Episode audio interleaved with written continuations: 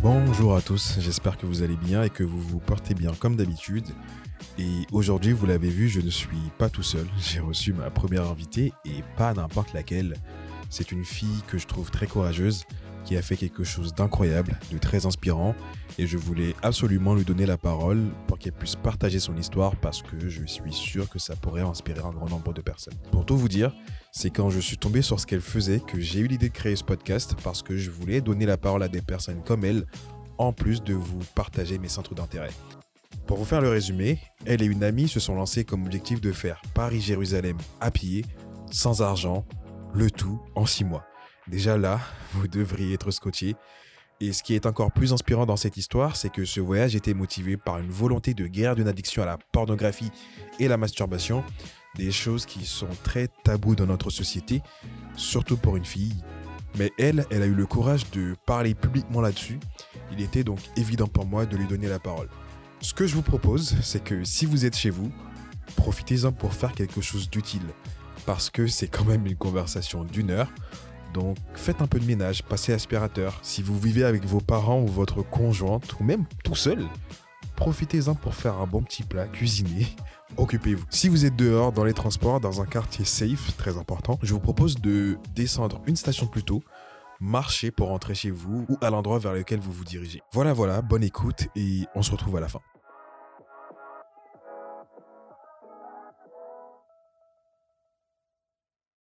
Bonjour Anne-Claire, merci d'être sur le CLS Podcast. Euh, pour les gens qui ne te connaissent pas, est-ce que tu peux te présenter, dire un peu ce que tu fais dans la vie, ton parcours, etc. Bonjour euh, du coup Stan. Euh, alors euh, moi je, m'appelle Anne-Claire. Je dis où je suis née ou? Oui, tu peux dire tout. Alors je suis née en Guyane française. Puis je suis venue en France à l'âge de deux ans et depuis j'habite en, en région parisienne. Actuellement j'ai 24 ans et je fais des études à Paris-Nanterre de d'aménagement et d'urbanisme. D'accord, d'accord. Alors si je t'ai invité, c'est parce que tu as fait quelque chose d'incroyable à mes yeux. J'ai trouvé ça très inspirant et je te l'ai jamais dit. On en discutait tout à l'heure des choses qu'on ne s'était jamais dit. Et euh, bah en fait, c'est ce moment-là quand tu as partagé euh, ce que tu faisais sur Instagram que ça a tilté dans ma tête. Je me suis dit, il faut que je crée un podcast pour pouvoir te donner la parole parce que Ouais. je trouvais que c'était vraiment quelque chose de courageux. Et je me suis dit, bah en fait, euh, c'est indéniable. Je dois créer ce podcast pour pouvoir donner la parole à des gens comme toi qui font des choses extraordinaires pour Dieu. Donc euh, voilà comment est né le Céleste Podcast. Donc est-ce que tu peux nous prise, enfin nous faire un petit résumé avant d'entrer dans, le déta- dans les détails bien évidemment de ce que tu as fait et euh, Ouais. faire découvrir aux gens tout Ouais. ça? Bah déjà c'est un honneur. Euh, je me dis que si j'avais pas écouté le Saint-Esprit à ce moment-là et si j'avais pas eu le courage d'aller jusqu'au bout, en fait Dieu il fait vraiment les choses pour que. Enfin c'est vraiment un honneur pour moi vraiment. Je t'en prie. Et euh, et ouais waouh. Alors euh, ben donc euh, ce que j'ai fait donc euh, j'ai pris mon sac à dos avec une amie et on est parti jusqu'à Jérusalem à pied sans argent. Donc euh, voilà, on avait pour objectif euh, de marcher pendant six mois Mhm. et de laisser vraiment Dieu euh, pourvoir en fait pour nous amener à destination. D'accord. Et euh, comment cette idée t'est venue? Enfin, c'est Ouais. pas tous les jours qu'on se réveille, on se dit on va faire Paris-Jérusalem à pied. Comment Ouais. cette idée t'est venue? Euh, Enfin, quel était ton cheminement de réflexion pour qui a amené à faire cette aventure? Alors, euh, ça, c'était la question. À chaque fois, j'arrivais chez les gens en pèlerinage. Donc, euh, en fait, euh, j'ai réfléchi longuement et c'était une vision, en fait. Avant, j'appelais ça un rêve, mais plus j'y pense, plus je me rends compte que c'était une vision. Tu vois, euh, enfin, moi, j'ai grandi euh, du coup dans une famille chrétienne et depuis que je suis, toute petite, donc euh, ma grand-mère, ma mère me faisaient lire la Bible et quand je lisais les passages, il y avait Moïse, Abraham, en fait, ces gens qui marchent, qui qui qui se laissent pleinement guider par Dieu jusqu'à une destination. Et ben, je m'imaginais faire ça. Je m'imaginais. Euh, En fait, c'est pendant que je lisais la Bible, j'avais une une image de moi qui marche dans le désert avec des sandales. J'étais vraiment dans un cliché, mais depuis toute petite. Et en grandissant, ce, ce truc-là, cette vision, je l'ai, je l'ai vraiment chéri dans mon cœur. Et à un moment donné où j'allais pas bien et où euh, j'étais clairement, euh, je peux dire ravagée, c'est peut-être un peu fort. Ouais, mais tu peux le dire. Mais- C'est ton histoire, tu peux le dire Ouais, j'étais vraiment dévastée. Euh, bah, je, je nourrissais ce, ce rêve qu'un jour je partirais et en fait que ce serait pour moi une apogée. Et je m'imaginais faire ça peut-être quand j'avais 30 quand j'aurais 30 ans Mm. ou voilà quand je Ouais, serais c'est ça. grande. Parce que c'est souvent les, les personnes qui, qui sont en crise de trentenaire qui font ce genre de voilà, voyage. Quoi. exactement. Je me disais quand je serais quand j'aurais 30 ans euh, j'irais, je marcherais vers euh, Jérusalem avec un sac à dos mais je savais pas comment, je savais pas quelle forme ça allait prendre. Je me disais juste qu'un jour j'allais faire ça mais c'était très très vague. Mm. Et euh, il y a un moment donné où c'est devenu concret sans que je m'en rende compte. Donc je peux rentrer dans le vif là maintenant? Oui, tu peux. en fait, euh, la raison pour laquelle je suis partie à Jérusalem à pied, c'était parce que je cherchais une guérison. Euh, je voulais être libérée de mon addiction à la masturbation et à la pornographie, Mhm. Euh, de laquelle je souffrais depuis toute petite. Et euh, en fait, euh, comme je te l'ai dit, j'ai grandi dans une famille chrétienne, donc euh, j'avais vraiment cette dualité de dans mon intimité c'est c'est démoniaque. Et devant les autres mon image bah c'est une fille chrétienne qui aime Dieu et qui va à l'église et voilà quoi et cette euh, double facette Mm. elle m'a rongée de l'intérieur Mm. parce que du coup je pouvais en parler à personne et c'était vraiment une addiction c'était parce que la masturbation, la pornographie, on peut dire que 90% des jeunes peuvent passer par là. Euh, mais pour mon cas, c'était vraiment quelque chose de lourd, de prenant, une addiction en fait. Euh, je me sentais pas libre de mes mouvements, je sentais vraiment que j'avais une corde au cou. Et euh, et il y a un moment donné où je me suis dit, euh, je peux plus continuer comme ça. En fait, je suis, arri- je suis arrivée à un moment donné dans ma vie où j'avais l'impression d'avoir tout essayé. Donc, j'en avais parlé autour de moi.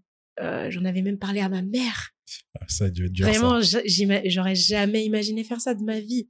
Déjà, en parler, je croyais que ça allait jamais arriver. Mais en plus, à ma mère. Et je me suis, je l'ai fait, euh, je comptais le faire avant mon baptême, j'ai pas eu le courage. Et je me disais, mais après mon baptême, tous mes soucis, tous mes soucis seront réglés. Ouais, c'est la pas vision du que tout. tout le monde a en Pas fait. du pas tout, du tout. C'est c'est complètement faux. Mm. C'est le moment où j'ai vraiment commencé à essayer de me tenir debout. Mm. Je faisais que tomber. Et, euh, et après, je l'ai dit à ma mère et je croyais que c'était c'était là, c'était ça. Il fallait que je le dise à ma mère et je me sentais tellement mieux. Mais un mois plus tard, donc c'était fin 2020 parce que je me suis baptisée en 2020. Mhm. Un mois plus tard, euh, je suis retombée et je me suis dit mais là, là on est où là? Enfin, là t'as tout fait, t'en parles, tu essayes de te retenir, t'essayes de lire la Bible, tu vas à l'église, tu enfin qu'est-ce que tu veux de plus? Et je me suis dit mais en fait euh, Seigneur là je veux tout lâcher. Je veux tout lâcher pour toi, ma vie, mon confort, ma famille, mes amis, je veux tout quitter. Et j'ai repensé à cette vision en fait. J'ai repensé à ce rêve que je me disais je vais faire ça euh, quand j'aurai 30 ans. Et quand Dieu avait placé cette vision dans mon cœur, j'avais pas vraiment fait le lien avec mon addiction. Je me disais juste que j'avais besoin d'émancipation. Mm. Depuis toute petite, euh, et ça nous arrive, je pense, un peu tous. Des fois, on n'est pas en- trop en adéquation avec ce qui se passe dans la société. On se sent un peu euh, pas concerné, pas concerté. Mm. Euh, au lycée, euh, j'ai compris à travers euh, la sociologie, la philosophie, qu'en fait, on avait tous un peu rempli un contrat social sans le vouloir et qu'on devait rentrer dans un moule, mais j'ai jamais décidé, en fait. Mm. Et donc, euh, ce besoin de partir en sac à dos, c'était plus pour une émancipation que pour, euh, que pour guérir à la base, en fait. Mm, mm. Mais quand je me suis retrouvée dans cette situation, j'ai vite compris que, que c'était, que c'était le moment. Et, euh, et donc voilà d'où ça m'est venu en fait. Euh, C'est à partir de ce moment-là, fin 2020, que je me suis dit là il faut que tu partes et rapidement parce que parce que c'est le moment. Ok. Euh, J'ai une question un peu bête, mais je sais pas si ta, ta mère est haïtienne ou. Ouais, ma mère a Ouais, voilà. Comment t'as pu convaincre ta mère haïtienne que tu allais partir à pied, sac Ah ouais. Comment t'as pu Ouais. convaincre, enfin, je Ouais. sais pas s'il y a des haïtiens, mais les darons haïtiennes sont très, très Non. protectrices. Non, Comment t'as pu convaincre ta mère, tes mais parents même moi, j'ai- rien fait. J'ai pas convaincu. Enfin, déjà, il, fa- il a fallu que je me convainque moi-même parce que fin 2020, quand je me suis dit, il faut que je parte, j'ai eu énormément de doutes. J'avais peur. On était en hiver. On était d'ailleurs en novembre 2020, euh, 2020 ouais. Et euh, je me disais, mais là, t'es censé être dehors. Enfin, à chaque fois que j'y pensais, je me disais, mais là, il pleut, mais t'es censé être dehors avec ton sac à dos. Là, ça se trouve, tu dors dehors. Donc, j'ai dû déjà deal avec ça. Et en fait, euh, bah, par rapport à ma mère, je lui ai dit que euh, deux mois avant de partir. Alors Ah que j'ai su que j'allais partir, enfin, je l'ai su en novembre 2020, je suis partie en octobre 2021 et je lui ai dit en août. Donc, en fait, euh, je lui ai dit d'une- manière quand même assez spéciale où, en fait, je lui ai fait une vidéo et je lui ai témoigné de tout ce que j'avais vécu. Donc, d'autres choses que mes addictions. Vraiment, je lui ai montré mon cœur, tu vois. Et je vis une vidéo et à ce moment-là, on faisait une sortie en famille. non, mais vraiment, moi. on faisait une sortie en famille et je me suis dit, OK, pendant que vous serez dans le train, toi, tu prends, tu prends euh, mes frères, enfin, je prends mes frères et sœurs et tu lui laisses euh, la vidéo et tu lui dis, regarde, pendant le trajet. En fait, je voulais pas la confronter, je voulais pas que, Ouais, la peur. je voulais, ouais, enfin, j'avais trop peur.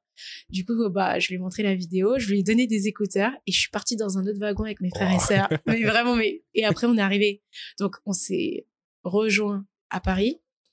Et après, quand elle est sortie du train et que moi aussi, bah, elle m'a demandé des explications.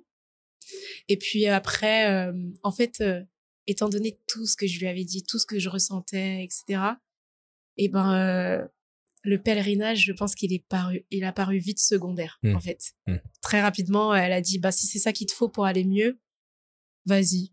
Mais je pense qu'elle a vite regretté de m'avoir dit ça. Et euh, pour les autres dans ton entourage, est-ce que tu en as parlé à d'autres personnes que ta famille ou euh, je sais que tu es parti avec Rita, Rita? Euh, Martha. Martha, je suis Ouais, désolé. Martha, J'ai perdu ton ouais. prénom. Euh, tu es parti avec Martha. Est-ce que Martha aussi partageait la même vision que toi? Comment tu l'as convaincue à faire Ouais. le chemin avec toi? Alors, euh, j'ai gardé ce, ce projet de secret très longtemps. J'en ai parlé, je pense, euh, donc en juillet. À Martha? À Martha, ouais. Je, je lui en ai parlé. euh, c'est pas la première personne à qui j'en ai parlé. Je voulais d'abord un avis parce que Martha, c'est quand même euh, la personne dont je suis le plus proche. En Mhm. fait, euh, c'est ma deuxième famille. C'est vraiment l'ami que Dieu m'a donné. On se connaît depuis toute petite et, et en fait, automatiquement, quand j'ai fait ce voyage et que je pensais à une partenaire, j'ai pensé à elle. Mais c'était tellement personnel. Mon chemin était tellement personnel et genre, euh, elle avait tellement aussi sa vie que je me disais, ben, on va séparer les deux. Et donc, euh, j'en avais, j'avais consulté une autre euh, personne du coup qui s'appelle Rita. une amie qui s'appelle Rita. yes, yes. C'est incroyable. une amie à moi qui s'appelle Rita. Je lui en ai parlé parce qu'elle a beaucoup de recul et euh, donc elle, elle a un peu suivi la chose de loin, un peu mon évolution, même si je lui, je tenais pas forcément, je la, je lui, bon, tenais pas forcément au courant de, toutes mes avancées par rapport au projet, mais ça a été euh, donc la première personne à qui j'en ai parlé. Et à Martha, euh, je lui ai dit tout en juillet en fait, mais sans l'ambition de l'inviter à participer parce qu'en fait, euh, je me disais mais elle a sa vie.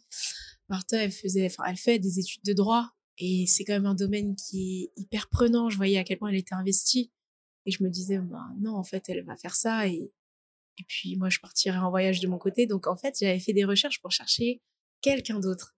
Et au moment où je lui ai annoncé, j'avais déjà une partenaire en vue, donc euh, elle s'appelle Jeanne. C'est une, euh, une, euh, une Française qui habite en Suisse, qui a 27 ans, et donc 28 maintenant, je crois. Et donc, euh, elle avait l'ambition, elle aussi, de partir en octobre vers Jérusalem à pied. Et donc, euh, on a pris contact, on n'était pas encore sûr de partir quand je l'ai annoncé à Martha. Et, euh, et, donc, euh, et donc, quand je l'ai annoncé à Martha, bah, je lui ai dit tout le projet. Elle était hyper contente, hyper fière, voilà. J'avais surtout peur qu'elle me dise t'es folle, mais pourquoi tu veux faire ça? Mais en fait, pas du tout. Et quelques semaines plus tard, je me suis dit mais donc sa vie, il y a eu, il y a eu des évolutions par rapport à son parcours scolaire. il y a eu des changements au programme par rapport à son master. Elle devait le faire finalement. elle a redoublé, donc elle avait toute une année où elle, elle devait repasser qu'une seule matière à la fin. Mmh. Et je me suis dit, mais, mais non, mais là, elle a l'année libre. Et comme par hasard, ses partiels tomberaient sûrement en mai. Et mmh. moi, je prévoyais de revenir en mai. Mmh. Donc, c'est à ce moment-là que je lui ai proposé. Et elle m'a directement dit oui. Et bah. Direct. En fait, je pense que ça résonnait déjà dans son cœur. Tu vois. Donc, j'ai pas eu besoin de la convaincre. Dieu a fait le travail. Et euh, pour revenir à ça, donc tu as réussi à convaincre Martha, euh, Martha ne me trompe pas. Et il y a une phrase que tu avais postée sur Instagram. Je vais sortir Instagram, je vais pas écorcher la phrase. Parce que je pense aussi, c'est. Euh, en fait, on s'inspire tous les deux. Ouais. Sans le vouloir, c'est incroyable. Euh, tu avais cette phrase sur Instagram qui m'a toujours marqué. Et euh, je vais, faut que je la retrouve. Il n'y a pas de raison. Il n'y a pas de. Mais tu parles de la phrase qui est sur un papier écrit. Exactement. cette phrase-là, c'est un banger. Ouais. Donc, c'est un rêve écrit à une date devient un objectif. Un objectif décomposé en plusieurs étapes devient un plan. Un plan soutenu par des actions devient, la devient réalité. Quel était ton plan Parce qu'une fois qu'on a cette idée, cette vision, bah, la réalité va sûrement nous rattraper. Comment vous avez planifié votre voyage, euh, mmh. les étapes que vous deviez accomplir? Comment vous avez fait tout ça?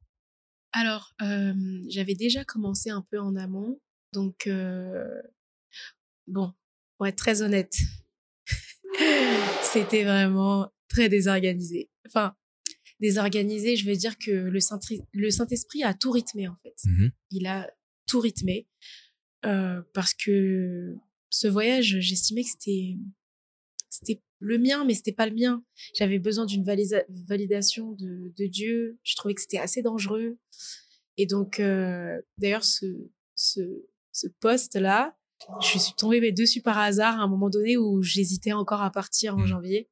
Et en fait, je suis tombée sur un truc et j'ai juste fait un screen. Je me suis dit, je vais mettre ça dans mon feed pour me le rappeler. Et euh, bah en fait, c'est incroyable parce que régulièrement, j'avais des likes en fait sur ce post et ça me rappelait à chaque fois de que j'avais ce projet, mmh. tu vois. Et donc euh, qu'à un moment donné, il fallait bien commencer. Mmh. Donc euh, le premier geste a été euh, les contacts. Mais euh, surtout, à un moment donné, ça a été de faire l'itinéraire. Mmh. Donc, c'est ce qu'on a fait. On a, par... on a fait l'itinéraire. Donc, on s'est dit qu'on allait partir donc de chez nous. On hésitait avec Fontainebleau. Pas savoir pourquoi, mais on hésitait à soit partir de chez nous, soit partir de Fontainebleau parce qu'on se disait, on part de chez nous, imaginons, on toque chez tous les gens qu'on a rencontrés au lycée ou je sais pas. on voulait vraiment être émancipé de de notre entourage et mmh tout. Donc, euh, donc euh, on hésitait. Après, on s'est dit qu'on allait traverser, donc euh, passer par Dijon pour atteindre Genève, puis ensuite prendre un bus pour nous amener au nord de l'Italie, parcourir tout l'Italie du côté de la mer Adriatique, donc jusqu'au sud, prendre un, bu prendre un bateau pour la Grèce, traverser la Grèce, prendre un bateau pour la Turquie, traverser la Turquie, prendre un bateau pour Chypre, prendre un bateau pour Israël. Enfin, on s'était imaginé le truc comme ça. Donc, euh, d'abord, du coup, ça a été l'itinéraire. Mmh le matos, euh, on en parlait déjà avec euh, Jeanne. En fait, alors, elle vit donc à Genève et elle a l'habitude d'aller en montagne. Et elle a beaucoup d'amis qui font des voyages, qui escaladent des casquettes de glace. vraiment, en fait, c'est un autre monde. Mmh. Dieu l'a vraiment mis sur notre chemin vraiment. Et donc, euh, aussi l'organisation par rapport à Jeanne, est-ce qu'on part à trois, est-ce qu'on part à deux? Mmh.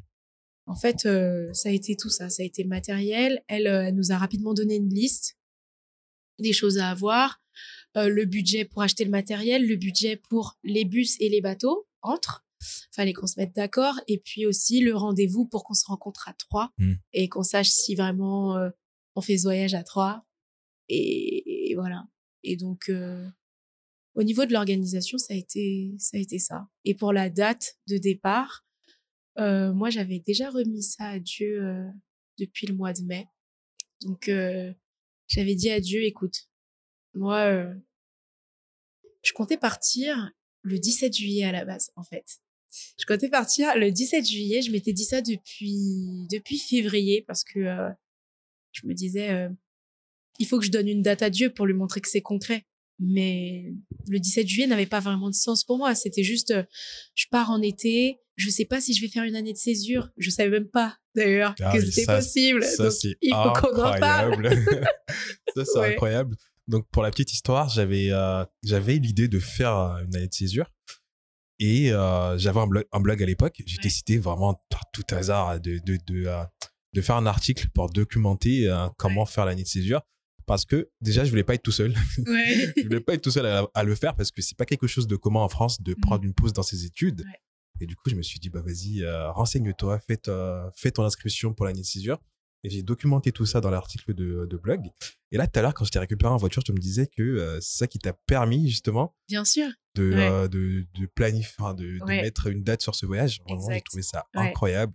Et je suis grave, grave, grave Bah content de voir que quelqu'un a utilisé ce que j'ai dit. Ouais, bien sûr. Et Non, c'est- ouais. c'est c'est fou, c'est fou. faut savoir que en fait euh, pendant tout le moment où euh, donc je- donc euh, si je reprends la chronologie fin 2020 novembre Mhm. 2020 je me dis que je vais partir entre novembre et janvier euh, j'étais juste en, en doute en fait j'avais juste peur J'imagine. janvier février je me dis ok vas-y allez mets-toi au boulot cherche des contacts euh, j'essaye de me renseigner sur comment on peut faire un pèlerinage enfin je n'y connais rien Mhm. tu vois et euh, sur je essaye de me dire bah quelle chronologie ça va avoir je me disais est-ce que je pars vraiment à pied? Est-ce que je fais de l'autostop? Est-ce que euh, je savais même pas la forme que ça allait prendre en fait? Est-ce que je me laisse juste guider par le Saint-Esprit?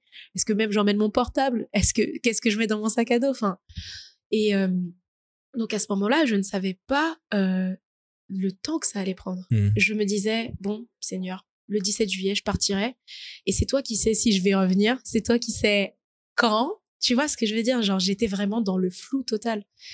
Et donc, euh, il est arrivé un moment au mois de mai où je me suis dit, maintenant, je sais que je vais partir, maintenant que je sais à quoi ça ressemble, parce que j'avais eu le contact de gens qui avaient fait le voyage Mhm. euh, Paris-Jérusalem, ou euh, euh, je sais plus, je crois, il y en a un, il était parti de Lyon, enfin, voilà. Je me disais, là, Seigneur, c'est toi qui décides de la date. Et donc, je viens à MLK, donc euh, mon église, et notre église, Notre église, ouais.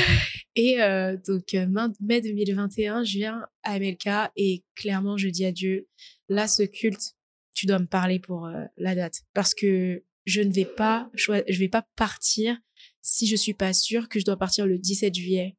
Et il se passe un truc de dingue. Dis-moi. Un truc de dingue. En fait, c'était le pasteur Yvan Carluère qui prêchait.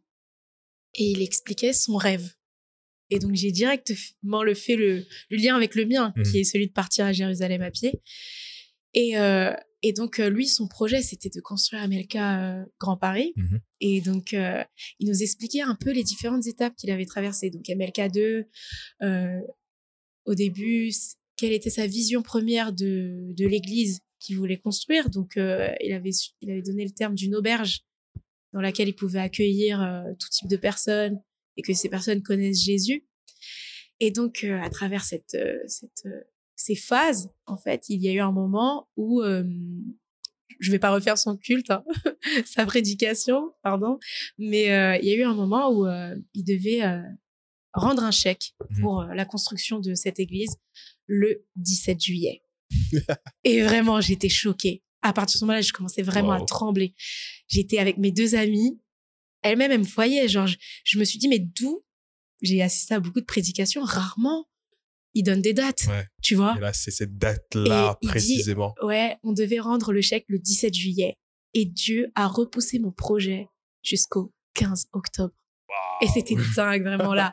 À ce moment-là, j'étais. euh, oh mais là, j'ai Wow. des frissons. hein, Ouais, ouais, c'est j'ai vraiment des C'est frissons. pas du hasard, tu vois, c'est vraiment non, quelque vraiment. chose de. Waouh. À ce moment-là, je tremble. Je, je suis vraiment genre choquée que Dieu m'ait répondu. Je me suis dit, mais je suis qui Enfin, En fait, je, je pose des questions à Dieu. Il me répond. Enfin, il m'avait déjà donné une réponse par rapport. Enfin, ça, je l'ai pas dit d'ailleurs. Euh, par rapport à ce pèlerinage, euh, j'attendais aussi une validation claire de Dieu, genre une Mm. vision, un truc de dingue, mais je voulais que Dieu me rassure. Et je l'ai eu. Et là, je l'ai eu une seconde fois pour la date. Et vraiment, euh, oh, c'était vraiment dingue. Et c'était tellement symbolique ce moment pour moi parce que le 15 octobre, euh, c'est une date assez signi- significative parce que euh, ça a été un tournant en fait euh, dans ma vie. C'est à partir de ce moment-là où je me suis dit, faut que tu reprennes ta vie en main. Mhm. C'était le 15 octobre 2019. ma grand-mère est décédée en fait ce moment-là et c'était un repère en fait dans ma foi. Mm.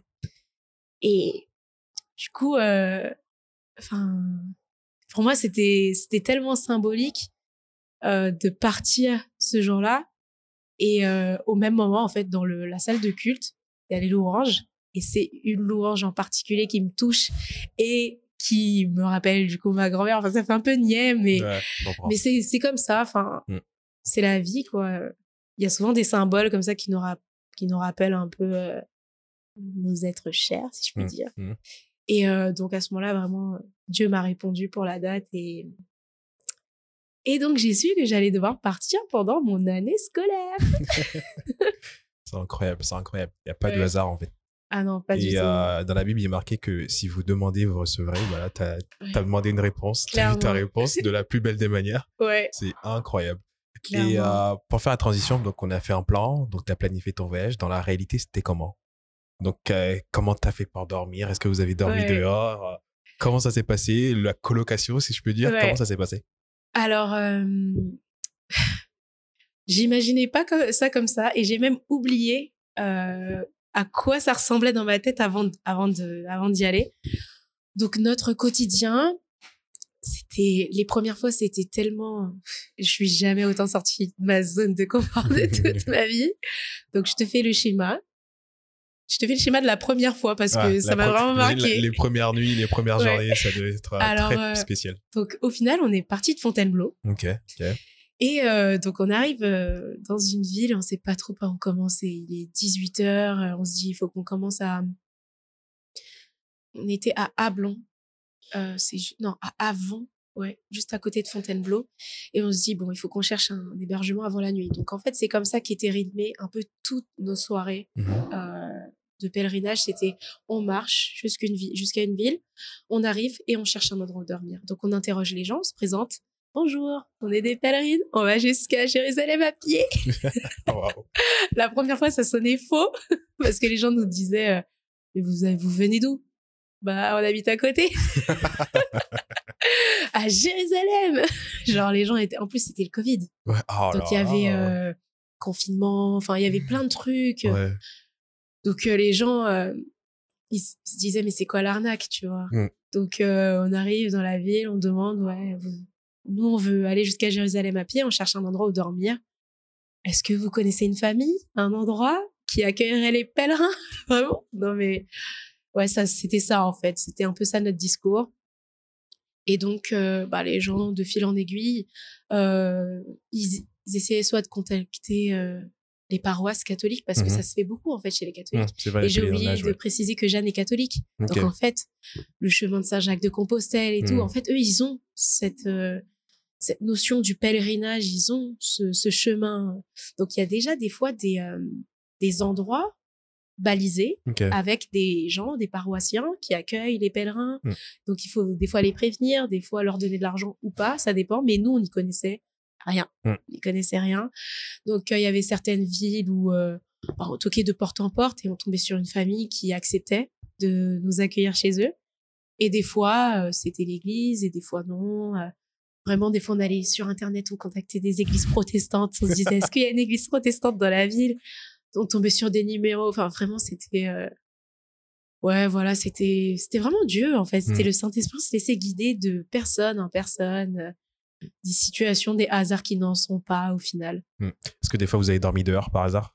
Jamais. Sérieusement? Mais vraiment, mais... incroyable. Alors, pour la petite histoire de dormir dehors, ça a fait un gros débat au début quand on s'est rencontrés, euh, Martha, moi et Jeanne. Mhm. on est partis, euh, Martha et moi, euh, voir euh, Jeanne à Genève. Mhm. Et donc, euh, on se demandait, est-ce qu'on prend une tente ou pas? Et Jeanne, elle a l'habitude, enfin, elle, elle a vraiment même, dans sa manière de voyager, elle aime bien voyager euh, et demander l'hospitalité. Hum, Donc en fait, euh, c'est une aventurière. Elle, elle se disait non, pas de tente. On va essayer de dormir tous les soirs, d'avoir un abri. À la limite, on ramène une bâche, mais non. Et Martha, de son côté, enfin nous, on n'a pas d'expérience. Et on se dit s'il pleut, enfin, il nous faut une tente. En Ouais. fait, c'était notre sécurité. Donc euh, au final, euh, On a vraiment voulu avoir la tente avec Martha et on l'a acheté de notre côté. Et elle nous a jamais servi. C'est incroyable. Jamais. Et, on, et même nous, on n'y croyait pas. Enfin, on se disait forcément un jour, on va dormir dehors, tu Mm, vois. bah oui. Et peut-être euh, il y a un moment donné où il y aura même pas d'habitation, Mm. tu vois. Euh, mais non, tous les soirs, on a trouvé un endroit où dormir. Ok. C'est c'est- c'est- c'est incroyable. Ouais, vraiment incroyable. Maintenant, je peux le dire parce qu'au début, euh, c'était notre ambition. Mais, mais sur le coup, le soir, euh, en fait, ce qui est fou, c'est que tu pars avec un objectif et tout le monde a cette vision de waouh, t'as la foi, tu crois vraiment que tu vas arriver à Jérusalem à pied? Parce qu'il y a le côté sport Hmm. Ah ouais. dont il faudra peut-être parler un moment. Est-ce parce que vous étiez sportive? Franchement, euh, alors Jeanne, elle habite euh, en montagne, enfin en montagne, elle habite à Genève, mais elle avait, elle avait l'habitude d'aller en montagne.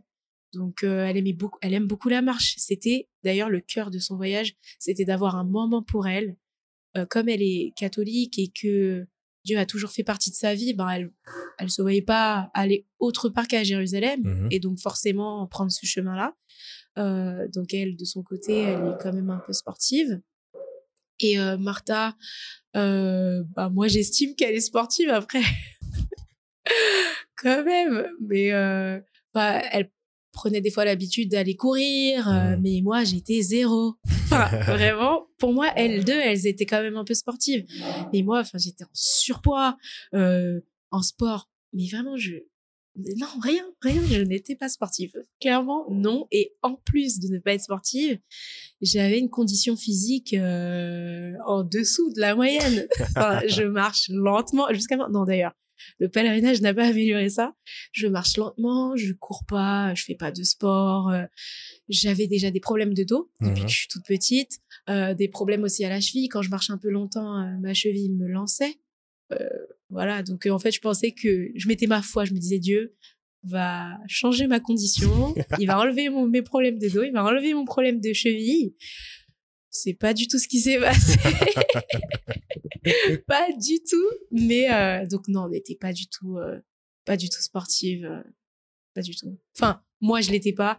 Elle, elle l'était, mais pas à, ce- pas à ce niveau, en tout cas, pas au niveau de ce voyage. Et on n'était pas non plus très préparés. Ok.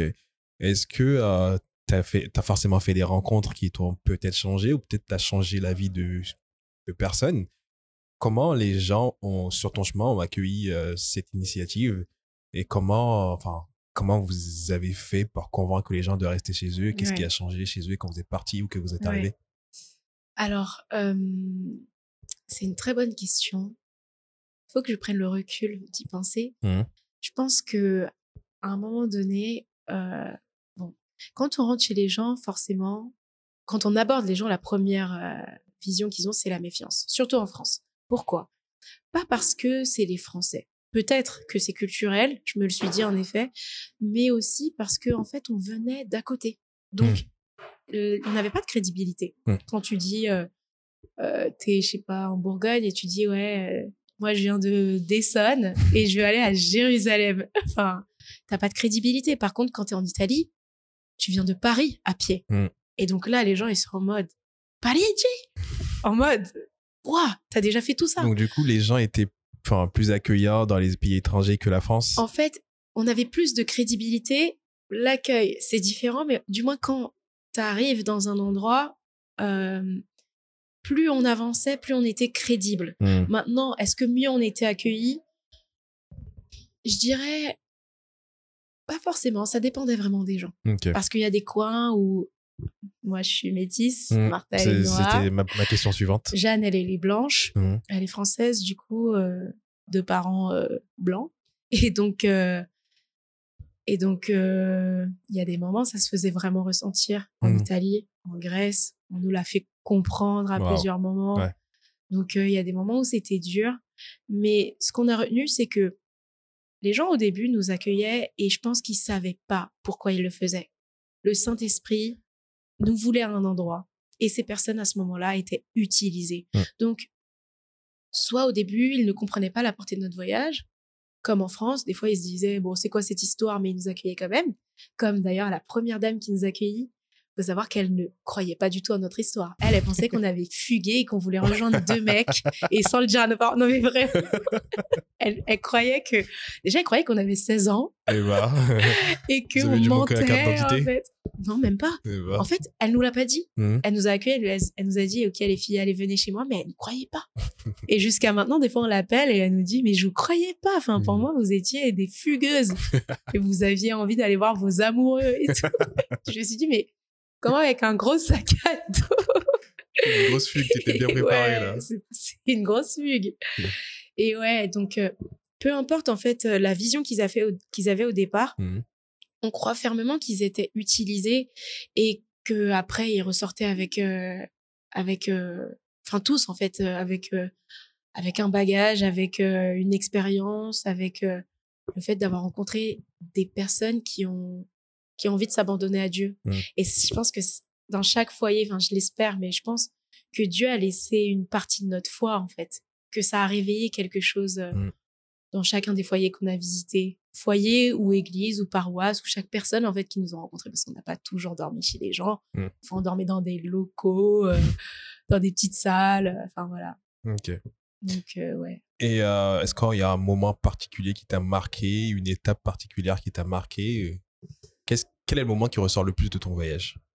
Le moment qui ressort le plus de mon voyage, j'en ai plein. C'est trop dur. J'ai vu tes photos sur Instagram d'ailleurs, t'avais Ouais. des paysages Ouais, magnifiques. vraiment des paysages magnifiques. D'ailleurs, je n'ai pas du tout posté euh, tout ce que je voulais. Mais euh, ouais, la question est vraiment difficile. Je me suis souvent posé la question. Il y a eu des rencontres fortes, vraiment des rencontres euh, où Dieu m'a m'a remis à ma place et je pense notamment à une rencontre. Ouais, je pense que je vais parler de cette rencontre-là, c'était en France. On était euh, donc euh, en Bourgogne et euh, on devait rejoindre Dijon. Et en fait, ça faisait déjà deux, trois semaines qu'on était en train de marcher. Et en fait, on avait mal aux jambes. On n'en pouvait plus. On se disait, attends, ça fait déjà deux semaines et on est KO. Comment ça va se passer On avait un ami qui pouvait nous, donner un contact à Dijon parce qu'il a de la famille là-bas. Donc on se disait, vas-y, ce week-end, ce week-end, on est à Dijon, tu vois. Donc un matin, je me suis réveillée et je me suis dit, ok, on était jeudi, et je me suis dit, Martha, je sais pas comment on va faire, mais sache que demain ou samedi, on sera à Dijon. Alors là, on va marcher jusqu'à Venarel-les-Laumes. Et Venarel-les-Laumes, c'est bon, c'est au plein milieu de... La diagonale Ouais. du vide.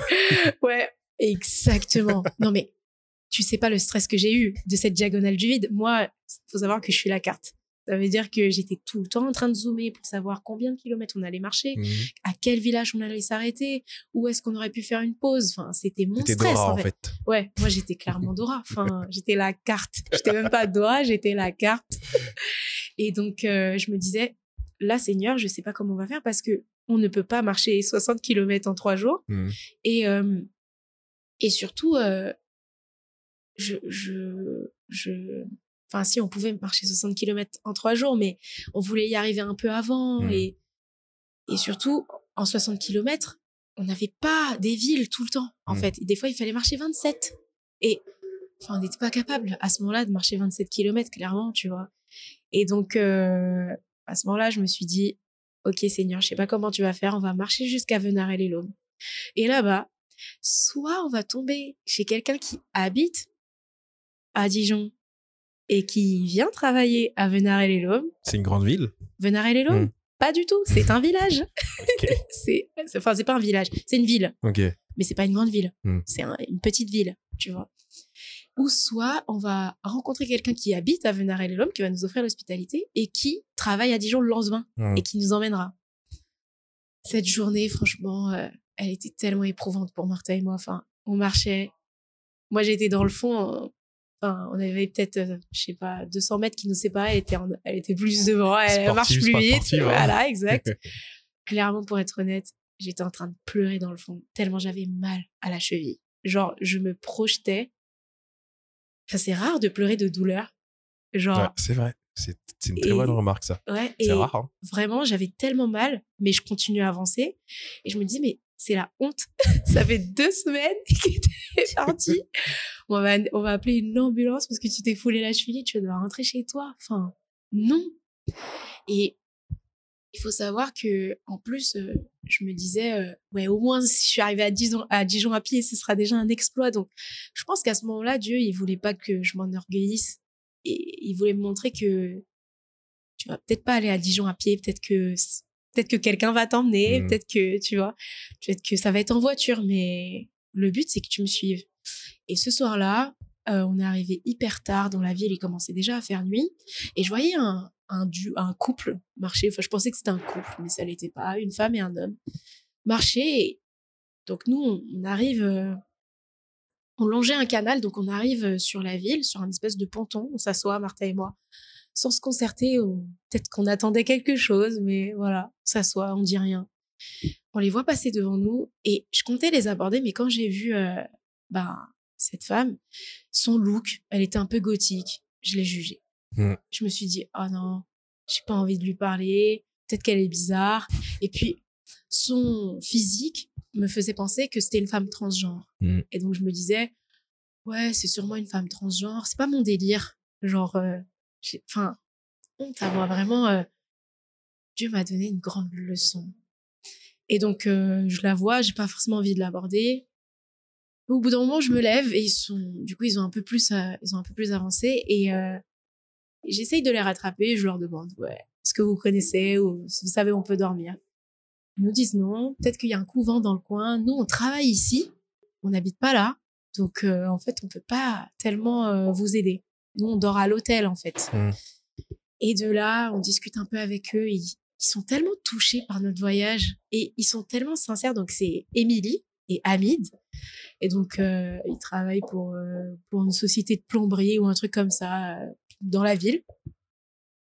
Enfin, et, euh, et donc, euh, on marche un petit peu avec eux. Martha, elle avance plus pour euh, essayer de, de, parler aux commerçants qui sont encore ouverts, fleuristes, pharmacies et tout.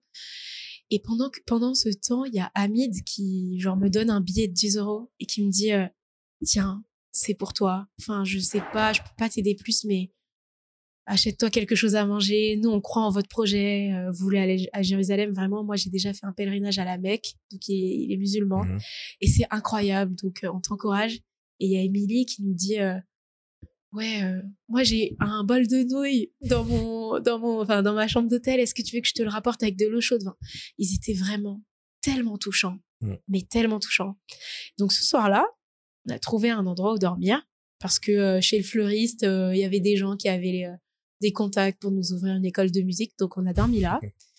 Et, euh, et en, discutant, enfin, on avait un peu discuté avec Émilie qui nous disait qu'elle habitait près de Dijon.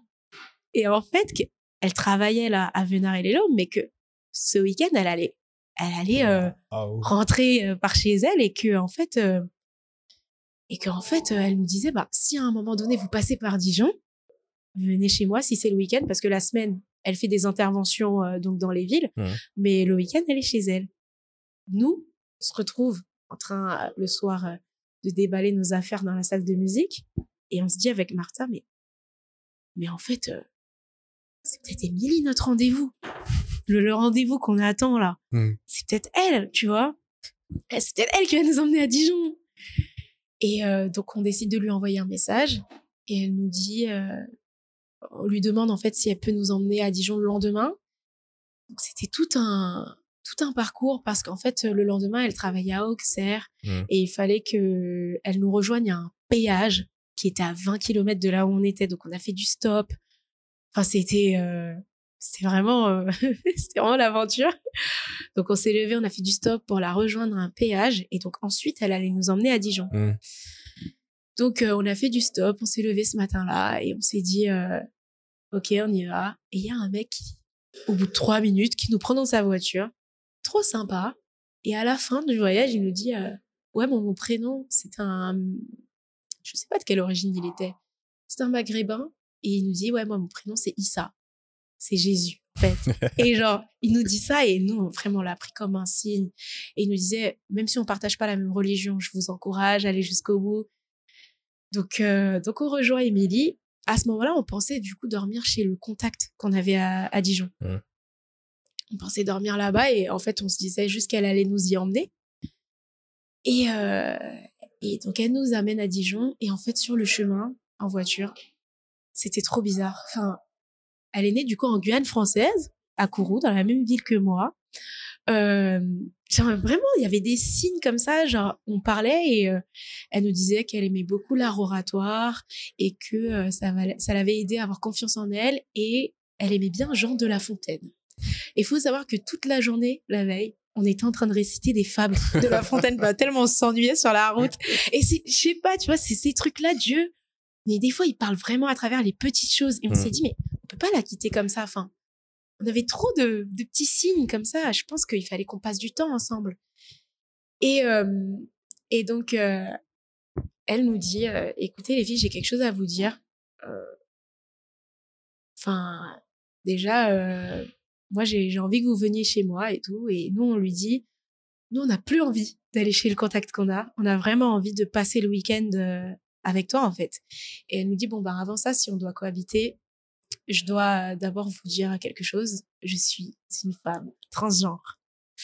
Et donc, euh, vraiment, je me suis dit, OK, j'avais raison. Je le sentais. Et je me suis dit, waouh, Dieu, il voulait qu'on aille chez elle. Dieu, il voulait qu'on la touche. Et en fait, euh, Dieu, il voulait qu'on qu'on passe ce moment. Et, et ça m'a tellement remis à, ma place. Je me suis dit, Dieu aime autant Émilie que toi, en mmh. fait même si son identité à Émilie, elle a changé, même si son identité, elle ne l'accepte pas, elle n'accepte pas euh, son, sexe masculin, tu vois, eh ben, euh, Dieu l'aime, tu vois. Et il faut que tu ailles chez elle. Et enfin, c'était une claque en fait pour moi et c'était l'une des plus belles rencontres pour nous. Euh, ce week-end-là, elle a, on devait, enfin, elle a accepté de nous emmener à l'église donc on a eu, on a été pour la première fois à l'église depuis qu'on a commencé à marcher, et elle a même accepté de nous accompagner. Enfin, vraiment dingue. Elle a eu une mauvaise expérience avec les églises, c'est mmh. normal. Mmh. Et euh, enfin, c'est normal. Peut-être pas normal, mais en tout cas, c'est logique, tu vois. Surtout avec, euh, enfin, elle, c'était plutôt les églises catholiques, et donc, euh, bah, c'était une première pour elle. Elle nous a dit qu'elle avait bien aimé les chants et tout, et moi, je prie pour elle depuis qu'elle qu'elle qu'elle s'aime en fait, mmh. qu'elle s'aime et que qu'elle croit que Dieu que Dieu peut la façonner, lui faire redécouvrir son identité, tu vois. Mmh. Mais ouais, c'était une, une rencontre extraordinaire. C'est une grosse grosse leçon d'humilité, surtout que enfin c'est t'avais des appréhensions et Dieu t'a remis à ta place. C'est des mmh. choses qui arrivent tout le temps en fait. Et c'est ça que j'aime bien. C'est un problème que j'ai aussi, c'est que je tends souvent à juger à juger les gens et au final, en fait, c'est en apprenant à connaître les gens que je vois, en fait, euh, t'as pas de raison mmh. pour juger les gens. Mmh. Et euh, c'est une très, très, très bonne histoire. Je te remercie de me l'avoir partagée. Je pense que ça m'inspirera à arrêter de juger les gens. Ouais, non, vraiment. Parce que, enfin, je me suis rendu compte, à ce moment-là, on sortait du confinement en 2021 et mmh. il y avait tellement eu des débats TikTok, euh, Instagram, Black Lives Matter, puis ensuite il y a eu ben, transgenre, ça a été nouveau à un moment donné. Il y a eu mmh. une vague de mmh. personnes transgenres qui ont commencé à assumer leur identité et à dire, enfin, assumer plutôt, à renier du coup euh, leur, euh, leur sexe et à dire, moi, je veux une autre identité, tu mmh vois. Et moi, dans ce débat, j'étais tellement en mode, mais chercher Dieu, quoi. Mais en fait, c'est, mais en fait, le euh, comportement qu'on a tous enfin, face chrétien. Et en fait, je me disais, mais c'est pas le bon chemin. Enfin, acceptez-vous, mais c'est pas facile c'est pas facile. Enfin, on a tous nos lots en fait. Mmh. On est tous avec euh, des difficultés, un parcours de vie qui fait que il y a des il y a des choses qu'on n'arrive pas à comprendre sur notre, sur notre identité. Moi, pour mon identité, c'était peut-être pas le fait de me renier en tant que femme, mais c'était vraiment euh, ou de pas m'accepter en tant que femme ou de croire que je suis un homme, mais c'était par exemple de croire que je peux être euh, sainte et sanctifiée, mmh. parce qu'en fait, la raison première pour laquelle je suis partie c'était pour être libérée d'une addiction en fait, qui me rongeait. Et j'arrivais pas à croire, même quand j'étais en train de marcher, euh, je, je m'accrochais à ce truc que j'allais en être libérée, mais mmh. c'était dur. Et donc en fait, à ce moment-là, pendant ce week-end, je me suis même posé la question par rapport à ça. Je me suis dit, mais où est-ce que tu places euh, ton addiction aujourd'hui dans ton pèlerinage? Là, ça va mieux vu que je suis en pèlerinage. Donc euh, voilà, j'y pense pas, mais à un moment donné, euh, comment ça va se passer Est-ce que tu crois vraiment que tu peux t'en sortir? Enfin, je, je, me retrouvais beaucoup en fait en, en Émilie, tu vois, en Émilie. Ouais. Je me retrouvais beaucoup en elle. Je me disais, c'est pas facile de croire des bonnes choses sur soi et de croire que certaines choses sont possibles, tu vois. Et, et ouais. Merci pour cette histoire que je suis sûr inspirera beaucoup de personnes Ouais. à ne pas juger Ouais, trop facilement les gens. Parce que c'est souvent les gens qu'on juge qui seront, final, euh, notre bénédiction ou la porte vers notre les bénédiction. derniers sont les premiers. hein. C'est ça, c'est ça. Je te remercie pour cette histoire. J'avais une autre question, mais comme tu l'as vu, j'ai oublié mes notes. Ouais. Et euh, comment, vers la fin de ton voyage, comment ça s'est passé la fin de ton voyage? Je sais, on en parlait avec mes camarades de classe, c'est qu'il y a des gens, à un moment donné de leur vie, surtout les gens en année de césure, ils font une année sabbatique, ils voyagent, ils font le tour du monde, etc. Mais quand ils reviennent chez eux, c'est la dépression. Parce que tu as tellement eu cette dose de dopamine, de découverte, d'aventure tous les jours. Est-ce que, comment c'était, déjà la première question, c'est comment était la fin de ton voyage, les dernières étapes de ton voyage? Et ma deuxième question, c'est comment était le retour à la maison? Est-ce que tu as eu cette, euh, cette dépression post-voyage? Comment tu l'as vécu si c'est si c'est arrivé? Ouais. Alors, euh, la fin de mon voyage, elle a été extraordinaire parce que en fait, Dieu nous a clairement parlé. Euh, il nous a ouvert les portes d'Israël qui étaient fermées euh, pour euh, le Covid. Enfin, il s'est passé une succession d'événements spirituels forts, vraiment. Et donc, la fin de mon voyage, elle a été vraiment une consécration. Et quand je suis arrivée à Jérusalem, pour moi, c'était une consécration. Donc, j'ai vraiment ressenti, à partir de ce moment-là, ah ouais, j'ai vraiment ressenti, à partir de ce moment-là, quand je suis arrivée à Jérusalem, que quelque chose avait changé en moi, en fait, euh, juste dans mon regard. Enfin, c'est simple, j'ouvrais les yeux, mais ma manière de voir le monde n'était pas la même. Je ne saurais pas comment le décrire. Et donc, j'étais très confiante. J'étais très confiante. Euh, j'étais partie pour un but qui était de guérir. Et il faut savoir que pendant mon pèlerinage, je suis retombée plusieurs fois. Ça a été un comble pour moi, parce qu'un pèlerinage, c'est quand même quelque chose qui est sain dans le sens religieux du terme. Et euh, ça a été dur, mais je m'accrochais à ça. Et quand je suis arrivée à Jérusalem, je me sentais changée vraiment. Et quand je suis revenue, je m'a- je m'accrochais à ça. En fait, j'ai même acheté euh, cette petite euh, croix pour. c'était un peu un signe d'alliance avec Dieu. Ouais, c'était un signe d'alliance. Je me suis dit, tu l'as fait, tu m'as amené là-bas. Et merci, et on sera liés. Et je voulais acheter. ce- C'est un symbole pour que je me rappelle de ce qu'il avait fait pour moi. Mhm. Et je suis rentrée. Et euh, il y a eu. un- Quelque part, au début, il n'y avait pas un choc parce que j'étais une pèlerine. Ça veut dire quoi être une pèlerine? Ça veut dire que tu es toujours dans des endroits différents. Donc chez moi, je me sentais pas chez moi. Je me sentais juste encore en pèlerinage. Mhm. Tu vois, je, je, je- je dormais même plus dans mon lit. Enfin, même chez moi, j'avais un peu changé de chambre et tout. Donc j'étais. euh, J'étais tellement dans mon pèlerin, enfin j'étais tellement dans mon mood de pèlerinage qu'il a fallu quand même un temps pour que je me rende compte que c'était plus le cas. Et après, ouais, ça a été difficile parce que je me suis dit, ah ouais, il y a le quotidien, il y a les responsabilités. C'est, tu dois encore faire des choses. Avant, Dieu faisait tout. Maintenant, tu dois prendre ta part. Tu dois refaire face à ton quotidien, ta famille, les mêmes tentations que tu gérais avant. Maintenant, comment tu vas les gérer, Mhm. tu vois? Et je suis retombée dans mes addictions profondément. Et je me suis dit, t'as fait tout ça pour rien? Ça a été vraiment dévastateur. Mm. Vraiment, pour moi, ça a été dévastateur. Et euh, ouais, ça a été dévastateur. Et j'arrivais même plus à prendre le bagage que j'avais eu, en fait. Je me suis dit, mais en fait, j'ai... Ok, j'ai vécu ça, mais j'avais plus de recul. J'y pensais même plus. Genre, je me disais... Quand on me disait, ouais, t'es parti à Jérusalem à pied, c'était vague. Mhm. C'était vague alors que ça faisait trois semaines. Un mois. Non, ça faisait un mois parce que je suis retombée au bout d'un mois. Donc, ça faisait, ouais, un mois et demi.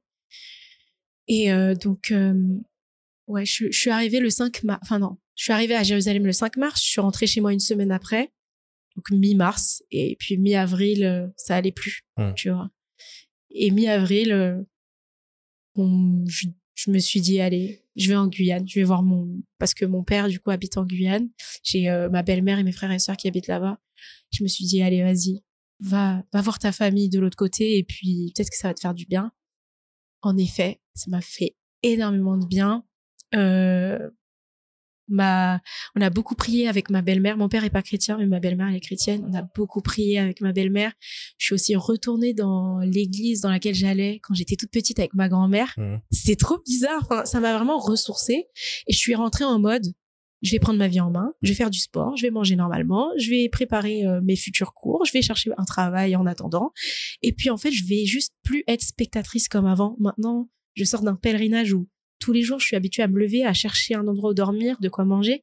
Donc, je peux plus être passive de ma vie. Je suis obligée d'être actrice.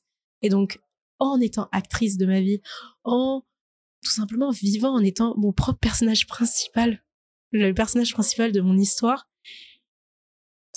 pas sans que je m'en rende compte, parce qu'il y a quand même eu des efforts de ma part, mais cette addiction, j'en ai été complètement libérée. Enfin, en fait, pendant ce pèlerinage, Dieu m'a tout simplement appris à être actrice Ouais. de ma vie, tu vois. Et donc, euh, depuis, je vis l'une des, enfin, la meilleure partie de ma vie, clairement. Amen. La meilleure partie de ma vie. Ouais. Et, euh, et voilà. T'as pas eu de dépression post-voyage euh, Parce que j'ai vu à un moment donné, quand t'étais rentré, ça m'a marqué. Parce que pendant tout ton voyage, t'étais très inactive sur Ouais, Instagram. très, très, très Et inactive. euh, quelques temps après que tu sois revenu, tu commençais à faire plein de stories. ouais. Tu faisais des stories de deux heures. Je me suis Ouais. dit, c'est pas possible. ça, ça m'a marqué ça. Enfin, je pense qu'on a le même rapport avec les réseaux sociaux. C'est que je sais que des fois, tu désinstalles Instagram. Ouais, tout le temps. parce Hier, que- je l'ai désinstallé, je l'ai réinstallé aujourd'hui. Voilà, c'est ça le truc. En fait, c'est justement, c'est un sujet que je voulais aborder avec toi. ouais. Parce que, en fait, les réseaux sociaux, quel est ton rapport aux réseaux sociaux depuis ton voyage? Est-ce que ça Mm. a changé? Et euh, comment tu fais? Ouais. Partage-nous tes astuces. Alors, les réseaux sociaux, bien avant mon voyage, il y a un moment donné, donc pour préparer mon voyage, j'ai fait un jeûne. C'était Mm. en mars, en mars 2021 du coup.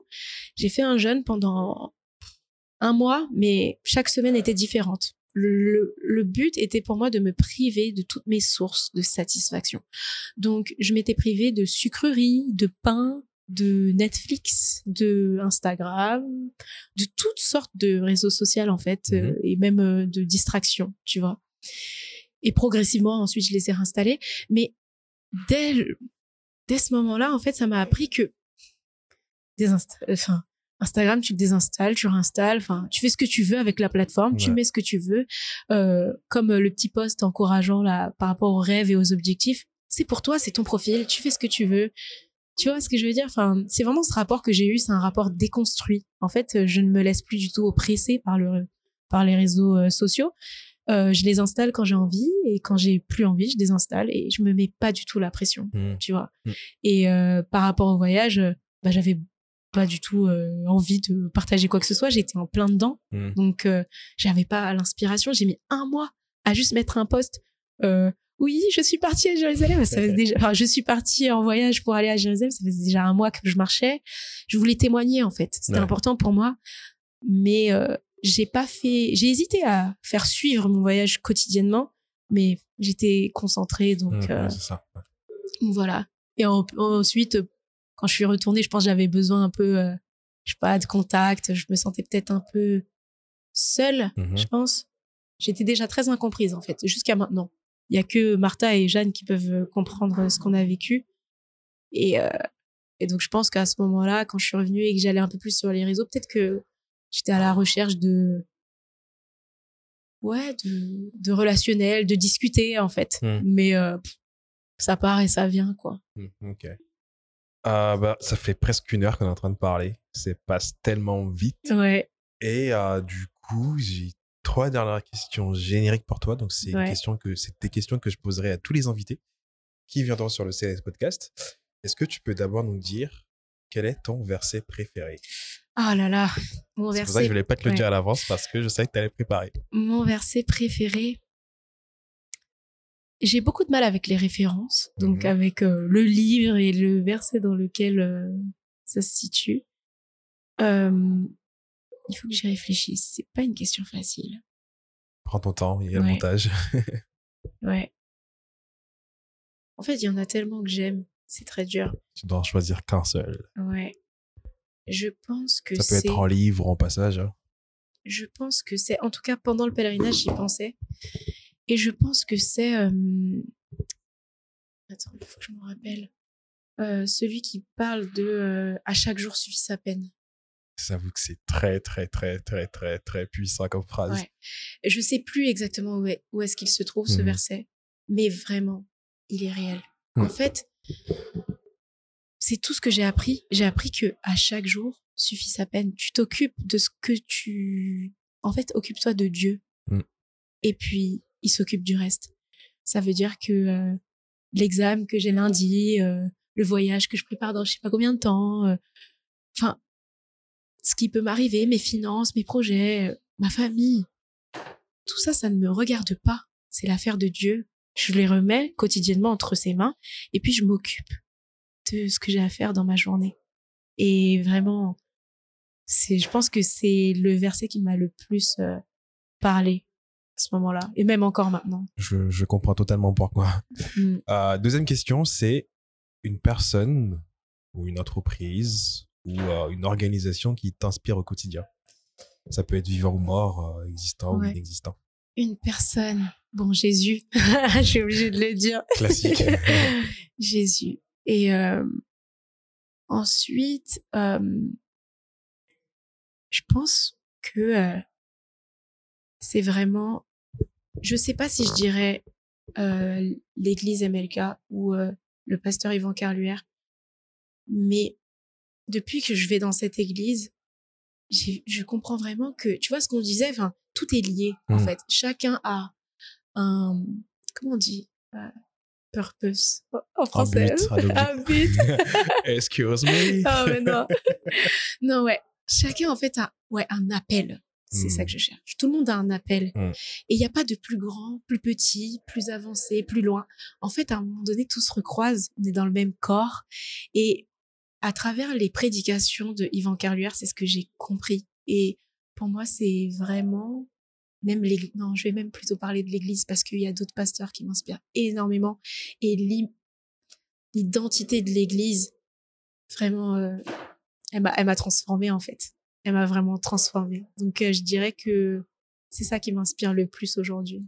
Enfin, qui m'a inspiré le plus en tout cas. Bah, je comprends totalement. Donc, on, fr- on fréquente la même église. Et c'est vrai que Yvan, il est très, très bien utilisé par Dieu. Ouais. Et j'espère d'ailleurs l'avoir dans le podcast. Ouais, c'est un but que je me suis fixé pour l'année Non, ouais, 2023. franchement. J'espère avoir Yvan dans le podcast. Mm. D'ailleurs, tu sais quoi? On va prier pour ça déjà, mais tu vas On va l'inviter. prier pour ça. Et demain, je viendrai à l'église, je lui dirai directement. Waouh. Je suis déterminé. Je suis déterminé. Parce Ouais. que c'est quoi Il n'y a pas de hasard. Tu viens de le mentionner, ça veut dire qu'il y a ça Non, ouais. Vraiment. Et voilà, donc la dernière question pour toi. Comment tu voudrais être rappelé par les gens? Comment je voudrais être appelée Par exemple, les gens? euh, comment Ah tu ouais, voudrais quand- que les gens se rappellent de toi quand ils parlent de toi Comment tu voudrais être mentionné euh, dans la bouche des gens? Wow. C'est- Euh, C'est très profond comme question. Tu sais quoi? Avant d'avoir. euh, ouais. Avant de, de me rendre compte que mon rêve, c'était de partir à Jérusalem à pied, quand on me demandait c'est quoi ton rêve, je disais euh, c'est d'être proche de Dieu. Et c'est d'être sage. Je disais tout le temps ça. C'est d'être sage, c'est d'être sage.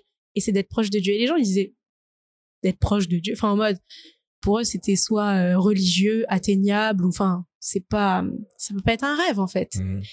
Mais je pense que si j'aimerais qu'on, si je, je pense que la manière dont j'aimerais qu'on se souvienne de moi, c'est juste une servante de Dieu, tout simplement. Ce serait, ce serait ça en fait. Parfait. Bah, Anne-Claire, je te remercie Ouais. pour ton temps. C'était très, très, très inspirant. Tu m'as beaucoup appris. Vraiment, la partie avec Émilie, je pense que c'est celle qui m'a le plus marqué. Ouais. C'était une leçon d'humilité pour moi. Je te Ouais. remercie de m'avoir partagé tout ça. Et je suis sûr que ça a inspiré un grand nombre de Mm. nos auditeurs. Ouais. Et bah, moi, je te dis à la prochaine. Bah, merci beaucoup pour ton accueil. Merci euh, pour cet honneur que tu me fais de parler quand même euh, de mon voyage euh, dans ton podcast et euh, que Dieu bénisse ce que tu es en train de faire Je te parce que On va ça va pour, hein. servir à énormément de monde Je l'espère. et ça va faire sa gloire, j'en suis sûre. J'espère. Bon, bah, salut à tous et euh, à bientôt.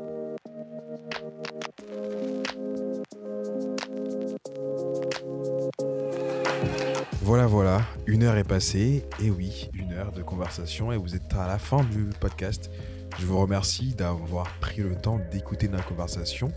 Je remercie Anne-Claire aussi d'avoir partagé son témoignage, d'avoir pris le courage de partager son témoignage. Comme je vous l'ai dit, c'est quelque chose qui est très prenant dans notre société, surtout pour les femmes.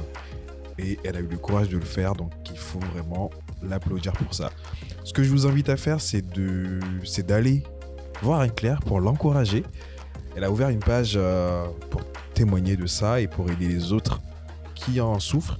Donc je vous invite à la suivre sur cette page Instagram.